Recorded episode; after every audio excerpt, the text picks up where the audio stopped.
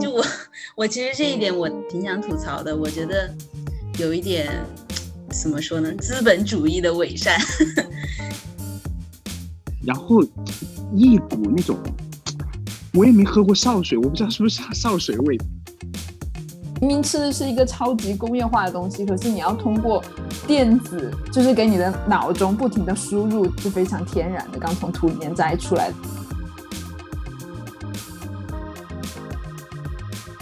Hello，大家好，欢迎来到新一期的咔咔角角。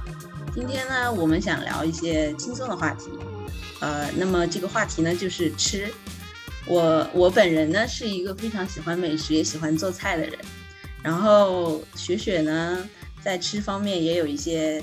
非常特殊的故事。对我们其实都没有跟大家仔细的介绍过我们自己。我跟李天河都是四川出生，后来在重庆念书的人。然后我们这一期呢，也请来了一个呃，base 在成都的热爱美食，并且喜欢拍照，能拍超美照片的微博大 V 陶晨同学。跟大家打个招呼吧。Hello，大家好，我是陶同学。然后我平时呢是一个特别喜欢美食，然后且喜欢分享的人。然后所以就是经常会在在成都进行探店啊、拍照，然后在微博上给大家分享一些美食。对我，我这次想到要请陶晨同学来也是。之前在香港的时候，任何有人要去成都或是重庆旅游的时候，就要找我要攻略，然后我就会跑到他微博里面去扒一下，然后就直接 转发几个链接过去，就超级懒。可是就是很好吃，我自己等我下次回家了，我也要我也要去寻着那些踪迹去吃一吃。哦，那我应该你应该早点把它介绍给我，因为 好多人问我在成都成都吃什么，我都不知道该吃，我都不知道该说什么，以后就可以直接把。他的那个微博推推给他们就行了。对，嗯，那不如这样吧，陶晨同学，你来给大家介绍一下，就是作为美食博主，你的就是日常是什么？还有你去过一些什么样有趣的地方？然后你为什么会有想要当这样的做这样一件事呢？其实最开始也是一个巧合吧，因为我自己也可能是比较爱吃东西，而且也是一个吃货，然后所以之前然后就经常在朋友圈分享。然后呢，我之前经常分享的时候呢，就发的照片还就是大家就在朋友圈里面评论说，其实拍的还不错。然后呢，大家就跟我就说，他说你因为之前我其实，在微博上都只是会发一些，就是不像现在发的，就是那么的，就是有条条框框的，或者是就是只针对于美食。可能以前在微博上就只是随便发发自己的日常。然后呢，可能。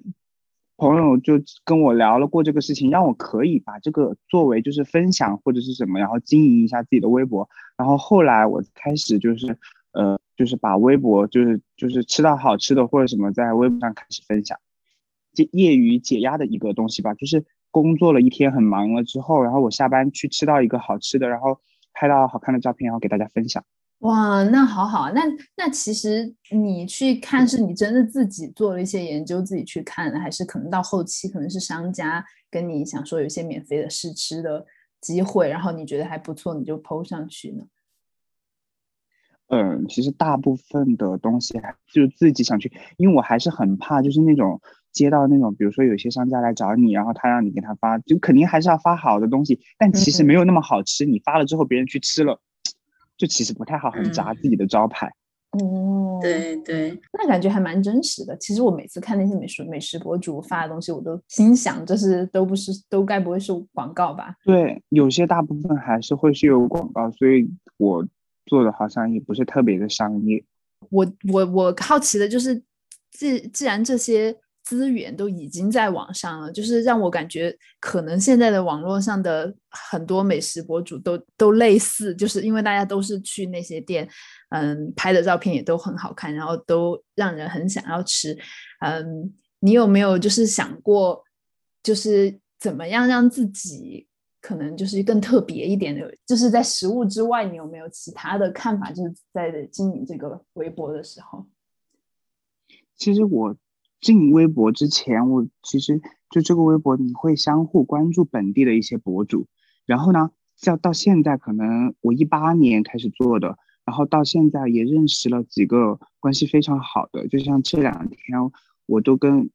也另外一个美食博主，然后我们这两天都在外面，也也现在也都不能说探店了吧，就感觉像变成了一种，就出来玩儿，就是我们玩的好，出来玩儿，然后一起去吃好吃的，然后分享，然后拍照这种，然后聊聊天。嗯，哦，其实那个人就他本来是美食博主，你们才变成朋友的这样。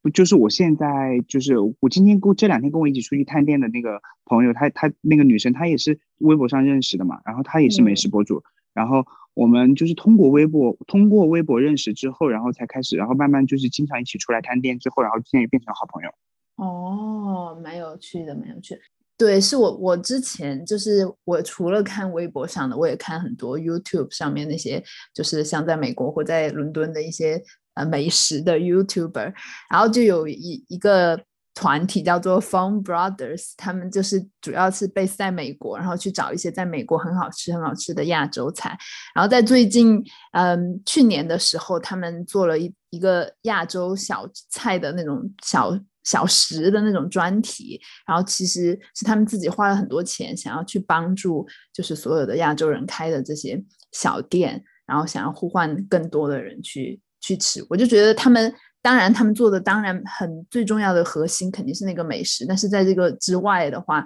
他们传递出来的就是他们这个博客除了美食之外，他们自己的一种另外的力量吧，可能是对社区的贡献，或者是他们自己有一个很大的那种。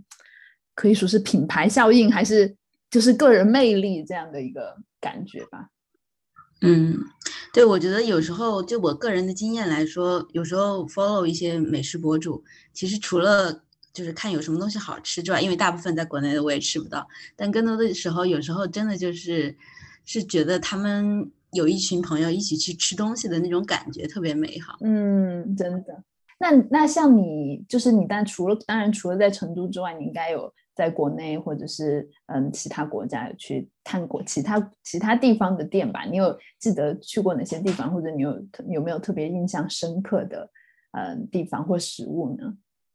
食物吗？我觉得墨尔本我去了墨尔本的有一家，他是做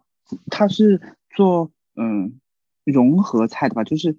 有一点带泰国或者是就是东南亚那边的菜的，然后呢。他就做的很好，而且就是进去的那个感觉，就是不像国内的，比较不是国内的这种哈，就是进去就是这一排全是一排的那种酒放在那儿，然后大家就在那儿喝酒，然后然后然后靠窗那种吃饭的，就感觉不仅是就是他的菜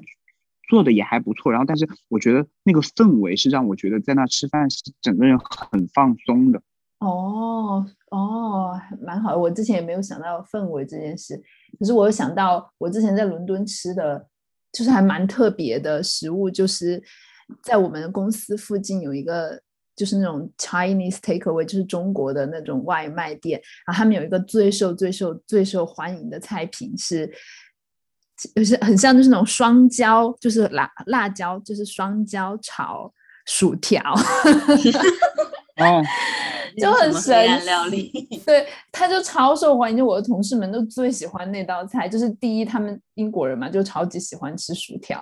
然后那个菜又是用红椒和青椒，然后加很多盐、味精这样炒的，就是味道就是中国的炒法，然后炒的那个 main ingredients 又是薯条，就是很特别、很神奇。我一开始反应也是觉得这也太黑暗了吧，可是到后来我也觉得还蛮好吃的，我觉得。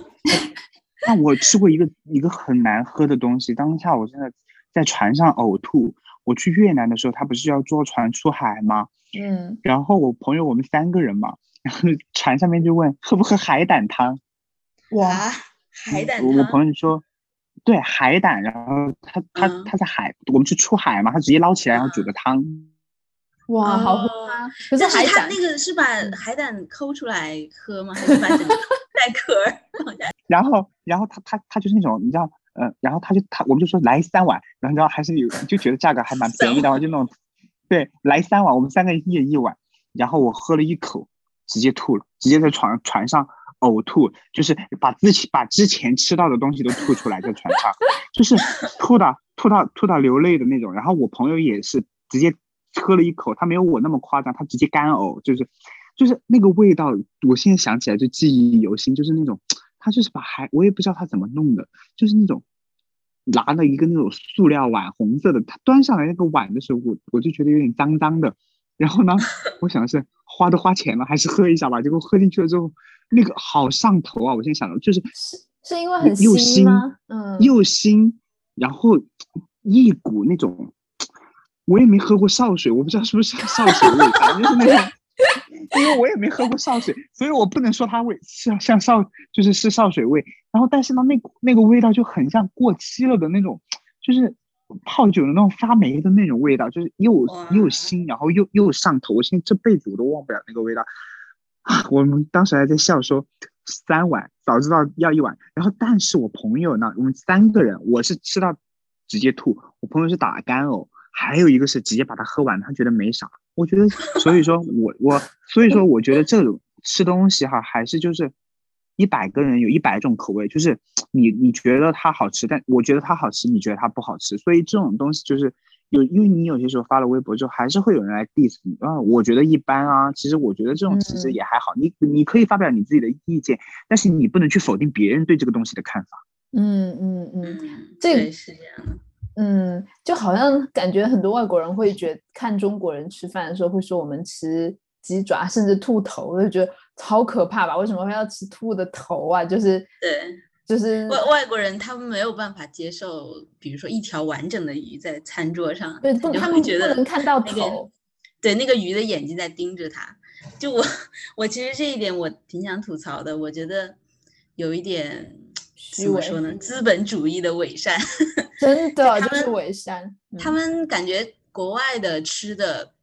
至少在呈现上，或者是食材处理上，他是希望尽量能让这道菜尽量越越不像它的原材料越好。就比如说鸡胸肉就切成块儿，你不知道这原来是一只鸡。嗯。但是中国呢，很多菜在摆盘上其实反而是希望尽量去还原它原来的样子。就比如说。白切鸡或者什么，他要把鸡先是斩斩成一块一块，然后再重新摆成一个像是一个鸡的样子。嗯，或者是龙虾也是，你先把龙虾先全都呃壳什么都去掉，然后把肉弄出来处理好，然后再把它堆成一个龙虾的样子。对，感觉这一点还挺挺好玩的。对，还蛮有趣的。而且我你让我想到，比如说我在英国超市里面，就不光是鱼。就它不可能卖整只，它都是切成一些片，然后包装的特别好，你拿走。就包括蔬菜也是，他会把就是每一个菜的长得不太好的叶子给就是剃掉，然后剩下一堆就是只剩就我看他那个菜心就是一个白菜的那种菜心，就真的是菜心，就是把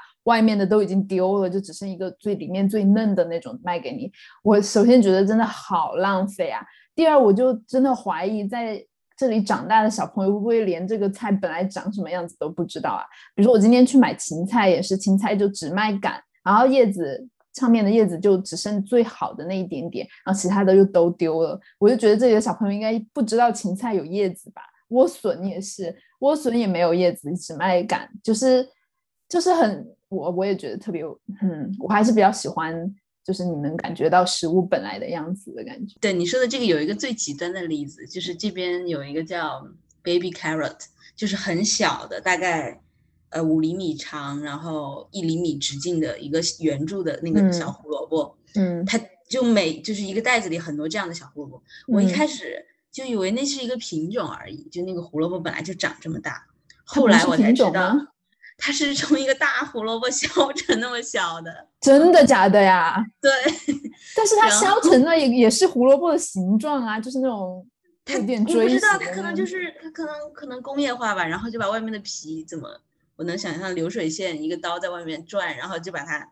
外面的皮削掉，只是心。天呐，天呐，我都不知道哎。对，然后那个后来我我反正忘了在哪看到，它是从一个我们。认知里的 胡萝卜，熟悉的胡萝卜削成那样的，太可怕了。但我感觉，就像你刚才说到的，就是还原食材本来的样子，嗯，我还挺挺挺喜欢这一点的。就这也是我很怀念国内，比如说逛菜市的那种感觉，感觉这样三炮就跟自然或者是跟土地有一点联系，体内深处的中国。农农农耕文化的那个什么 血脉正在苏醒。哎，那我还想问，就是刚刚陶晨就是特他特别骄傲，没有没有没有他的就是他的，你去看他的微博，你会看到他所有拍的食物真的都拍的特别好。你是用手机拍的吗？还是相机拍的？我全部是用手机拍的，但我以前哈觉得我手机，我我其实拍照以前我自己觉得还拍的好，然后后来我认识我现在这个朋友，他拍照就超级好看，然后我关注他也是因为我觉得他拍照就是那种让我觉得他是他也是跟我一样狮子座嘛，我们就是有。就是有强迫症，就是拍的整整齐齐的、干干净净的，就是不是很凌乱的那种。然后我跟他玩的这两年嘛，他就跟我讲了一些很不是很一些，就是很多拍照的技巧或者啥。然后所以我拍，我现在拍照就蛮好看的。但是以前我自己觉得拍照很好看，但是现在回过头去看，拍的什么鬼呀？那那你会那个时候，但是那个时候大家又觉得你拍的很好看，可能就是有点迷失自己了吧？那你会？就是那些万一那个食物本身没有特别好吃，可是拍照特别好看，你会也会发表吗？或者你会因为一家店的食物能很上相去那家店嗯探店，或者是发表一些呃微博吗？推荐我会，但是我我会因为他长相好看，然后去就是我觉得拍照好看，我去探店，但我发出来的就不是说哇一定要推荐大家去吃或者是什么什么什么，就是我发的。还是文案上面还是有区别的，就是我如果真的觉得什么，我我就会说哇，我自己吃到一家好吃的火锅。其实我的文案都很直白，不是那种什么文绉绉或者是那种嗯乱七八糟写长篇大论的那种。也就是说，如果今天吃到好吃的，我就会说哇，今天吃到一家好吃的泰国菜怎么怎么样。然后如果是不好吃的话，我就可能那个文案就是乱七八糟的说一些有的没的。就不会是就不会是去推荐说哇，我就会是说哇，今天明天要放假了，怎么怎么样？今天怎么和朋友吃了一个吃了一个什么什么，真开心，怎么怎么样？就就不会有好吃这个关键词。对，就不会有这个关键词。然后你因为你去微博有什么，如果说说好吃，然后就会有一些发出来是好吃的，那就是真是好吃的。嗯，哎，你迄今为止已经去过哪些地方了？就是专门去为了美食而而去的那种。我吃过的城市，国内还是国外？都都可以，可能要讲一个小时是吗？啊，没没没没没，国外我也没有去特别多的地方嘛。其实韩国也还蛮好吃的，然后呃，泰国也还可以，然后墨尔本其实我觉得墨尔本好吃的也不是很多，就是有几有两三家我吃到就是很好吃的。然后国内那，就我觉得还是有很多好吃的，就是长沙呀。杭州啊，广州、顺德，我我去年国庆专门去了一趟广州、顺德探，然后玩了玩了一周。哇，我我现在微博置顶的那条微博，我分享了五十家广州探店，就是我全部是我自己花，就是那那几天，然后自己花钱去吃的，就是好吃的，然后分享出来的。然后，但是我是没有分分享出什么好吃或者不好吃，就是我在上面推荐了一些大家。就是值得这家店去点的菜，或者是这家店到底值不值得大家去？哦，我我是一九年末，然后二零二零年初，就是元旦附近去去过去了一趟广州，还有潮汕，吃了吃了一趟，感觉太爽了。我也去了顺德，但我感觉顺德，嗯，就是因为我当时只有两个两个人，就是我和另外一个人，嗯，这个说的好奇怪。很有鲁迅的文风啊！没有，我当时就是我和李天元去的，就是上期节目的嘉宾，呃，然后去的顺德，就感觉两个人的话不太好点菜，因为好多他们，比如说最出名的那个五谷鱼是吗？就是很很大一条鱼，需要很多人吃。他我们当时是去是三个人吧，然后我们去的也是一家叫私房菜，叫凯英阁的嘛，他也是就用蒸的嘛，上面。第一层蒸鱼，然后蒸完鱼之后又蒸鸡，然后又蒸，最后又蒸散，就是那个叫什么花甲，那个是就是土壳的那个哦对，然后我就我们当下也没有吃完，因为而且我觉得顺德吃饭其实还蛮便宜的，因为它不算是一二线城市，所以我觉得它吃饭人均下来，其实那一餐我团购的就两百五十块钱，我们三个人两百五不到，好像两百三还是两百四。然后有一有一条鱼，半只鸡，然后花甲还有虫草，我们完全没有吃完，就就分量也还挺足的。嗯，那我怎么感觉我被坑了？但是我说实话哈，像我们这种四川胃，去到广州这种地方吃久了，其实还是就是你稍微一两天还是有新鲜感，但是真的久了的话，你还是没有沾辣椒，那个感觉是完全就是还是觉得哎哪儿不对对，就是对对，我就是你我也觉得我我真你离开了这个地方，因为因为你长期就是吃习惯了四川菜、川菜、重庆的，我们这边的口味，你稍微待会儿换一个地方，你你稍微一两天，前三天你都还是新鲜感。我在深我在我在顺德吃到最后一天的时候，他们明明就是偏甜或者是清淡的，哎，我到后来都吃的有一点，我说受不了了，我想好想买，好想应该带个辣椒面什么的，我说吃什么就往上面撒，然后最后最后一天在深圳，我们朋友带我们去吃了一家。包就是那种盖浇饭，它它是那个上面是青椒、红椒，然后炒牛肉丝，哇，辣到我整个人冒汗，好爽。我觉得还蛮神奇的。对，我就嗯最喜欢吃的就是酸辣粉，真的是没有救，我就觉得就是喜欢吃那种草根的，我们自己。我我想给大家推荐一下，突然想到酸辣粉，我推荐给国内的人，七幺幺的酸辣粉太好吃了，好吃到我想骂脏话，真的很好吃。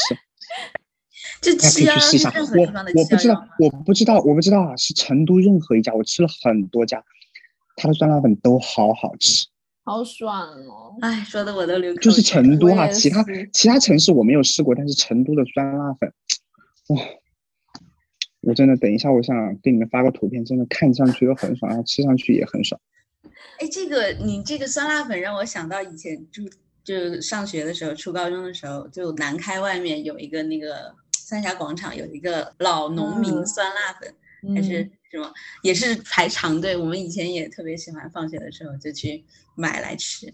哦都是回忆呀、对，我觉得你这个这个回忆又让我想起来，我在香港吃酸辣粉的时候，就很多香港人也会问我说这个正不正宗啊？因为他们打的那个都是重庆酸辣粉，这样我就想说，我觉得比重庆的还要好吃。其实原因也是，就是重庆的时候没有那么那么去就是去 appreciate 那个那个那个当下的感受，嗯而且我觉得香港的没有重庆的那么油，就是。嗯对，所以我就觉得我是想要讲到，就是关于这个到底这个 authenticity 的这种，就是原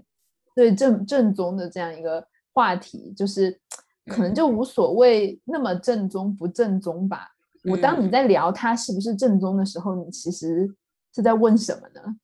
嗯嗯，我觉得有一些像这个正宗，尤其是在国外，会有美食界会有那种原教旨主义者，嗯会非常强调正不正宗。比如说大盘鸡应不应该炒炒糖色，然后这可能就是一个大家都会争论的问题。我感觉一方面其实是就是呃，尤其可能这个是对于在在外的人吧，就是嗯正宗是他们对于故乡的一种坚守，就是嗯因为以前一就是对传统的一种坚守吧，以前都是这么做的，那你不是这么做的，那我就不喜欢。就像我以前，呃，刚上大学的时候，我就觉得北京的那个涮羊肉不应该叫火锅，对，因为它根本就跟重庆的火锅完全是两码事嘛。嗯然后，但我我后来就觉得，其实美食本来就是一个相互融合的一个过程，就不同的菜系，川菜里面也会借菜借鉴很多鲁菜啊，然后粤菜里面也会借鉴呃淮扬菜的一些呃技法或者是特色，所以嗯。说其实也无所谓正宗不正宗，很多时候可能正宗就只是对于回忆的一种执念吧。嗯，同意同意，而且我我感觉我才来英国的时候，我就特别看不起那些 Chinese takeaway 的那些小店，我就不嗯仅仅觉得它不是不正宗，而是呃不不正宗，就根本就没有这些菜啊，我们就不吃这些东西啊，像是这边最流行的。什么对炒薯条、春卷，然后还有还有就包括有一个那种 snack 那种零食，就是 fortune cookie，你知道吗？嗯？我来了，我就超级感兴趣。我说这什么？你居然把它搬开了以后，还有一一个文字，就是好像就嗯好有趣啊！就是他说这不是你们的文化吗？我就从来我从来都没有见到过。这个我知道，这个嗯是就是在呃是中国华人到美国之后开中餐馆，然后呃搞出来的营销手段。我就觉得其实特别好。就一开始我是觉得这不是一个，这不是我们中国文化，我们中国人不是这样吃饭的。可是我后来就觉得是自己太傲慢了，就是你其实这个食物就真的不仅仅说它的原产地在哪，而是做食物的人，就是包含了太多做食物人的人的故事。他们从中国迁居到美国或者迁居到海外。的时候，就是为了去适应当地的文化，为了去拓展当地的就是呃业务，他们对食物本身所做出的改变，其实是一个非常有趣的过程。就是包括创造出来的新菜式，我发现我们每个人都在吞口水，在讲话的过程中，没有没有，我说包括他们在这边创造出来的，就是很适合当地人吃的一些新菜式，我觉得都是一个。很特别特别有趣的过程，就是如果说全球化能带给我们很多很多坏处，但是带给我们很多好处的同时，就是我们创造出了像嗯很多新的菜式吧，就是大家都可以去 appreciate 嗯嗯。嗯，对，就有一些，特别是在国外，有一些感觉已经有美式中餐和中餐已经是两个流派了，然后但是很多。很多吃美式中餐的人长大的小孩，他们可能对于他们来说，那就是他们的正宗。嗯，但这又让我想到了现在，就比如说我，我是近两年年才发现这个现象的，就发现我们这边的华人超市有越来越多的呃一些非常国内非常 local 的食物，就比如说什么新疆炒粉，然后重庆小面，或者是武汉热干面这样的，就是。非常，你在国内的话，感觉都应该是到对非常具体，然后非常具有当地特色的一些一些小吃吧，或者是呃，或者是比较容易做的一些菜式。然后我就在想，这个好，但但是他们都是，并不是像比如说在国内你在当地去一家开了十几年的店这样吃，而是通过统一的工业标准，然后打包用。一些技术手段，然后然后让它能够保存很长时间，然后再才能运到呃远在大洋彼岸的其他国家。然后我就在想，这种这种工业化，然后这种嗯商业化，对对于对于这种 local 的味道会有一定的冲击嘛？就还道理我们，因为我还是买过一些，我觉得还真的还其实相当超好吃，好吗？对，哎，你买了吗？那个金牌干溜，我还没有看到金牌干溜是不是？嗯，对对对对对，就是那个金牌干溜，我之前也买过。对，它在国内也很流行的嘛，这种速食的。因为国内现在年轻人，你想除了上班，谁会想回家？就是大部分年轻人上了一天班，甚至是加班的，谁会想回家再做一桌菜，然后又洗碗收拾？吃饭也就十十五十十分钟十五分钟吃完，然后又要去收，然后做菜又要做至少两三个菜吧，一个荤菜，一个素菜，或者是一个汤什么的，就会其实很麻烦。嗯，所以大家都会准备这种素食。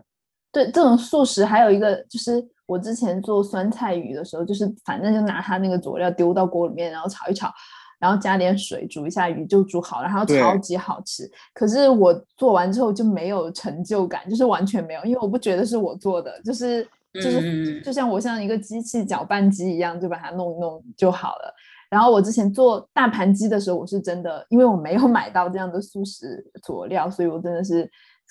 从自己从零做起。然后做完我就觉得天呐，我居然会做这么一个大菜！对我觉得它它给人给人方便的同时，当然给人方便我超级赞颂。可能也像我们刚刚讨论到的说，嗯，食物没有把在在美国或在英国没有将食物本来的样子呈现给我们，就是它通过这些工业化去。可能一定程度上切断了我们跟食物或者甚至做菜本身的就是最原始的那样的一些连接。嗯，哎，你在国内吃金牌干溜，你觉得怎么样？还想着这个，这个，或者还有没有什么别的更好吃的小面？这种速食的？哎，前段时间我吃了李佳琦直播间买的那个南昌拌粉，还蛮好吃的。天呐，我都没听说过这样的小吃江西江西米粉，就是我们这边也就是美国也有，但是，好好好，我现在就去找一找。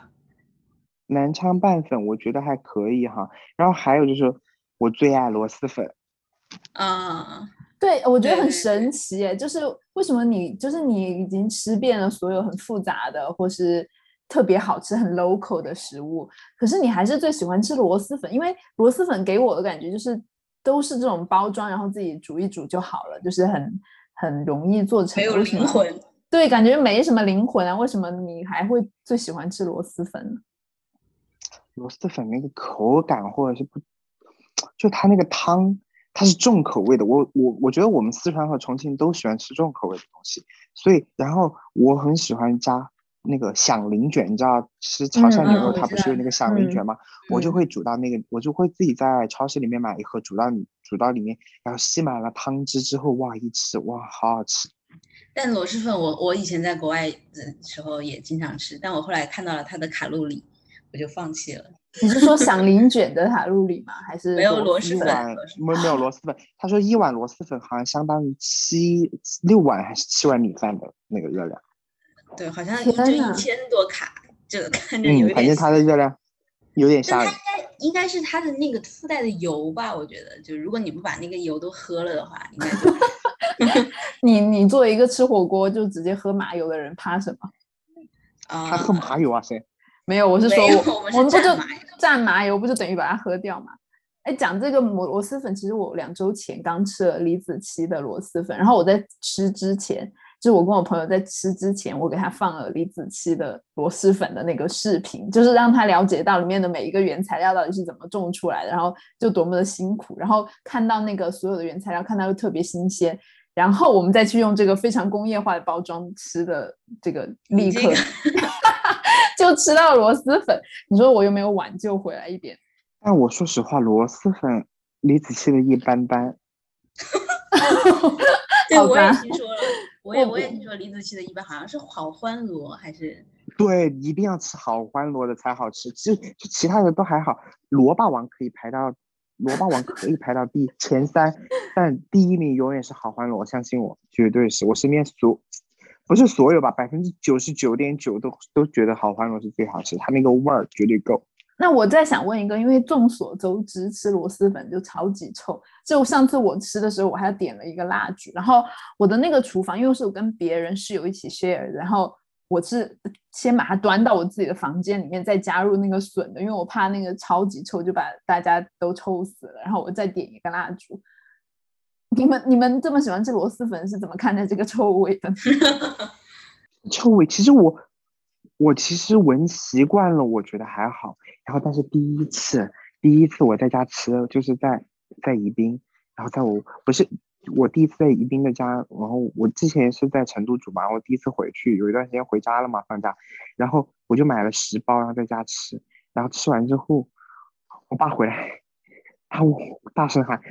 厕所，他说厕所没 冲吗？谁？”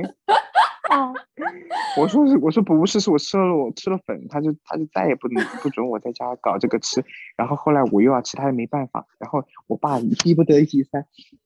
他就他就说，那你要吃的时候就白天我他不在家的时候吃，吃完然后让我把窗户大打开。但是有一次他也我就我就看网上有一种人做炒的螺蛳粉，他就把那个料都放一半进去，就是那种汤料，然后做炒的，然后我又很好吃。有一次他就给我炒了一次之后，然后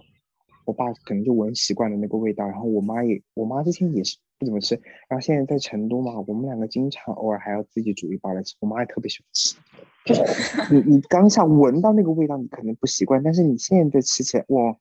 觉得好吃惨了。对你吃的人倒不会觉得什么，吃的人很享受，就是其他人会觉得很臭。我感觉就我已经习惯了，好像没有太，可能是因为没有别人来告诉我这个味道有到底有多多臭，我都我都自己煮的时候都啥都闻不到。对我，但我觉得你刚才说的那个场景真的是一个非常当代的生活场景，在 YouTube 上面看李子柒如何用原始的方式做一个螺蛳粉，然后打开从国内运到英国的包装好的螺蛳速食螺蛳粉，然后开始吃，真的，而且并且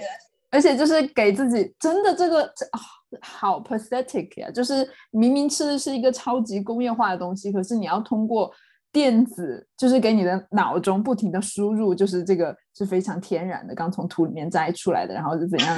怎样它度过，怎样运到我的面前的，就是哇，真的真的就一种自己给自己洗脑的感觉。对，这个真的太太当代生活了。嗯，但我发现现在就是当然这在国内是就其实是非常多的，就菜市场。我是出国了以后，然后才回国，会特别喜欢逛菜市场。嗯，我就会发现菜市场现在对于我来说就是一个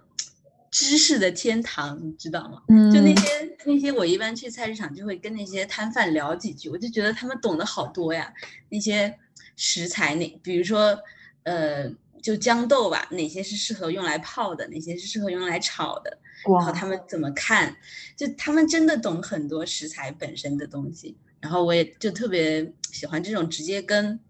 生产者有交互的这种购买过程。然后现在好像国外就它有会有一些就是所谓的 farmers market，就是农夫集市，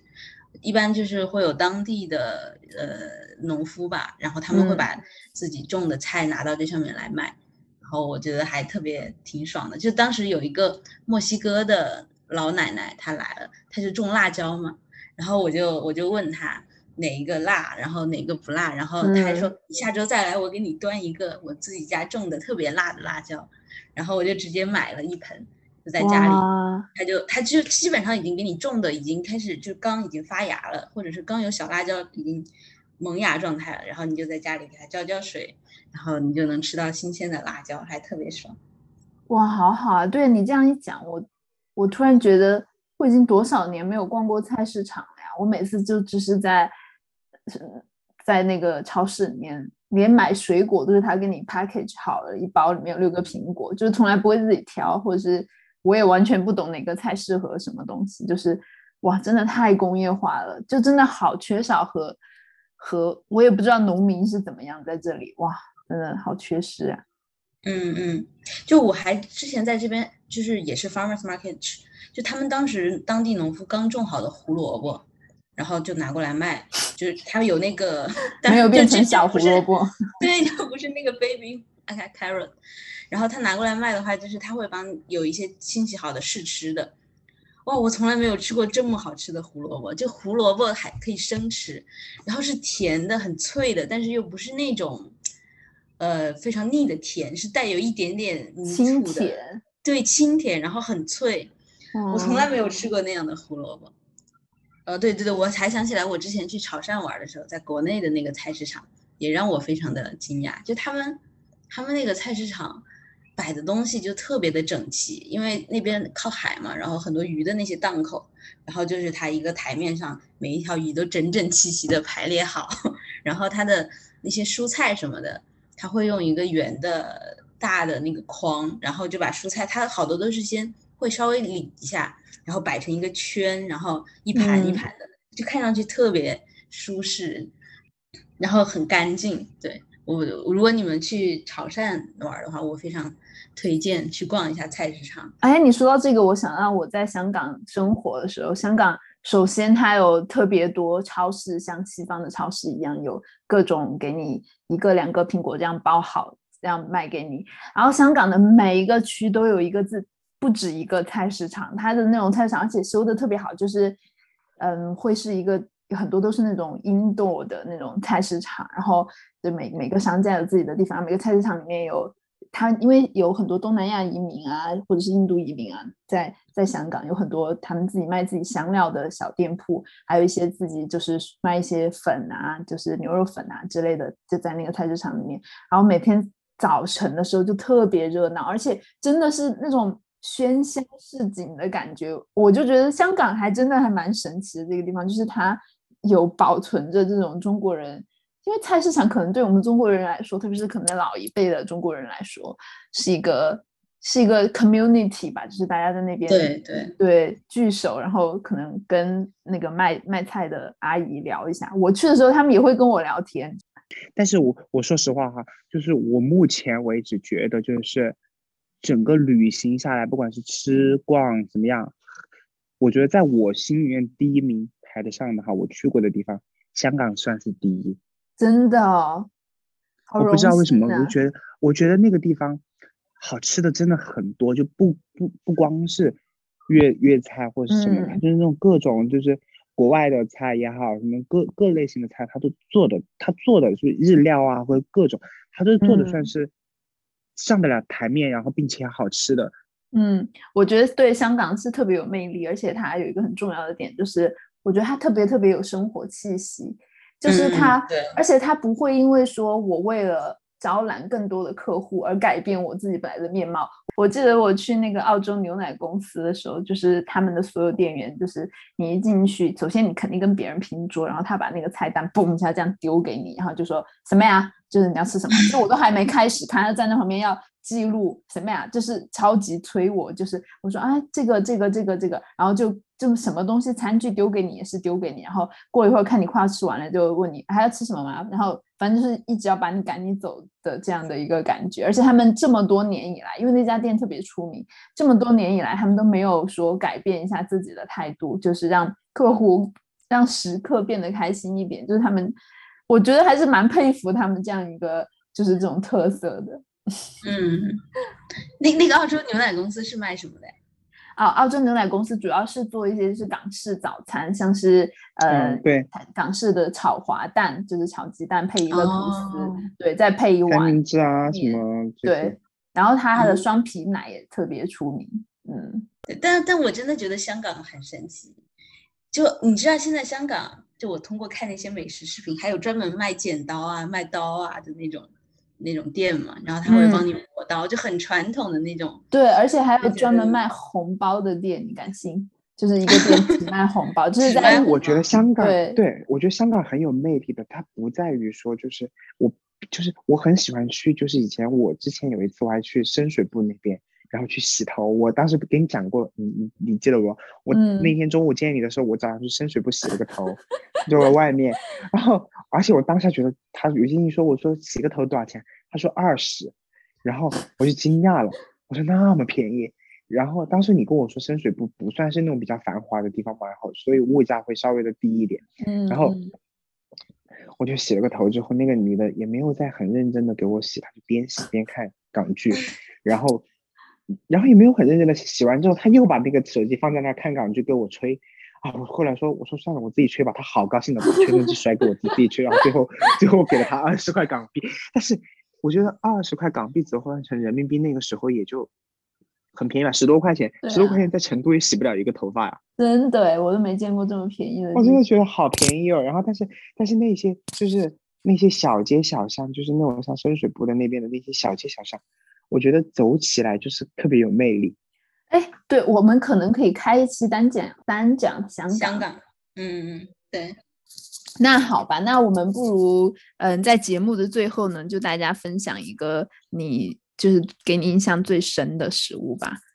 行，那那我先，要不然我先说吧。就我之前呃去潮汕旅游的时候吃的一个叫鹅粉干的一个东西，嗯，就是它是一个卤制品。然后注意有两有两个东西，一个是鹅肝，一个是鹅粉干，这两个是完全不同的东西。哇，完全。后来我才知道，对。然后鹅粉干它为什么惊艳？就是它首先它卤的那个卤料，潮汕卤水，它是很有特色的。可能因为加了南姜还是什么别的东西，就它跟四川的卤料的味道不太一样，但整体的话是很香，然后调味也非常的 balance。但最关键的是它那个鹅粉干的口感，我们一开始。一之前想吃到干的话，就会觉得是那种粉粉的嘛，再加上它的名字也是粉干，我当时一一开始以为是那种会很粉的口感，但其实完全不是，就是感觉甚至有点像果冻一样，然后就真的是用烂了的一个词，就是入口即化。那它是甜口还是咸口啊？咸的，咸的。咸的就我觉得，对于四川人应该也是很很容易接受的。哦，然后它跟那个鹅普通的鹅肝价格也是完全不一样的，大概鹅粉干可能八十块钱一斤还是多少？哦，鹅肝一百一百多块钱一斤，鹅鹅鹅鹅肝的话就二三十就行了。鹅肝还比较便宜哦。对对，它那个粉干应该是它那个鹅是需要特殊处理的。其实后来我发现，可能就是一个有脂肪肝的鹅，它的肝做成。好可怕。对，但是很虽然很残忍，但是真的很好吃。对，那我我就想说一下这个。嗯，我分享一个吧。我我想要，我又想要讲一个全球化产物下，或是这样，呃，因为移民的这样的情况下的一个特别好吃的东西，而且是广受所有不同族裔欢迎的一个叫做包的东西，就是在伦敦超受欢迎。它是它长得。对，它叫包，就是它叫包，它长得很像台湾的叫做挂包的一个东西，它就是一个白色的那种像馒头一样超软糯的皮，然后中间包就是包有你可以选不同的肉馅，有的是像红烧肉一样的东西，也有可以也你也可以是炸鸡或是炸的虾子，然后再给你加一些酱，然后和一点点就是葱啊或是什么的东西，就是肉夹馍那种吗？有点像肉夹馍，但是它的那种但是很馍软是是那种软的，对，馍是软，没有哦就其实就是可以能想象是那种特别软的馒头，中间掏空了对加东西的。对对对对然后那个膜是特别软，特别有弹性。然后我想要讲它，是因为我真的在这边见到我的所有的外国朋友，就是不管呃是英国人还是还有就是呃就是意大利人，他们都超级喜欢吃那个，就是但他们吃那个是因为这样这个食物就是它又很轻巧又很好吃，它就是可以当做下酒菜一样的东西。因为这边酒是特别盛行的一个文化吧，然后大家比较喜欢就是比如说约约呃约着约会啊或者什么，大家比较喜欢去喝酒，但是喝酒同时你再吃一个包，这样就就就很就非常的适合的每一个 scenario，就不像传统的我们中菜一样，是你真的是很认真的去吃饭，然后吃的大油大火的，所以这个菜本我就想说它很神奇的一点就是。他用一种很西方人的习惯的叙事，或是习惯的生活方式，去做出了一个嗯一个很中式的一个菜，我就觉得这样的方法还蛮巧妙的。等会儿你说那个店是是就叫 B A O 吗？